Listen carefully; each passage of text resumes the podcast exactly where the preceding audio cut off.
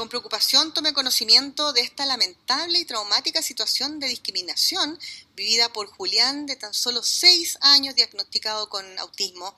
quien ya no ha querido volver al colegio, lo que implica una gran dificultad para su familia. No es fácil encontrar un establecimiento educacional que al menos cuente con el programa PIE, más aún en la comuna de La Calera. Nuestra sociedad debe comprender que las personas con autismo son una realidad que debemos respetar son parte de la diversidad humana que debe ser aceptada con normalidad, como cualquier otro ser humano.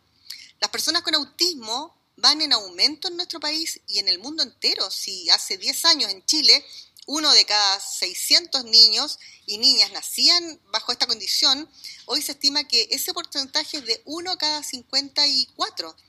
oficial alcalde de La Calera y al director regional de la Superintendencia de Educación para que se inicie una investigación que dé cuenta de posibles responsabilidades en el caso y permita aplicar las sanciones que la normativa establece.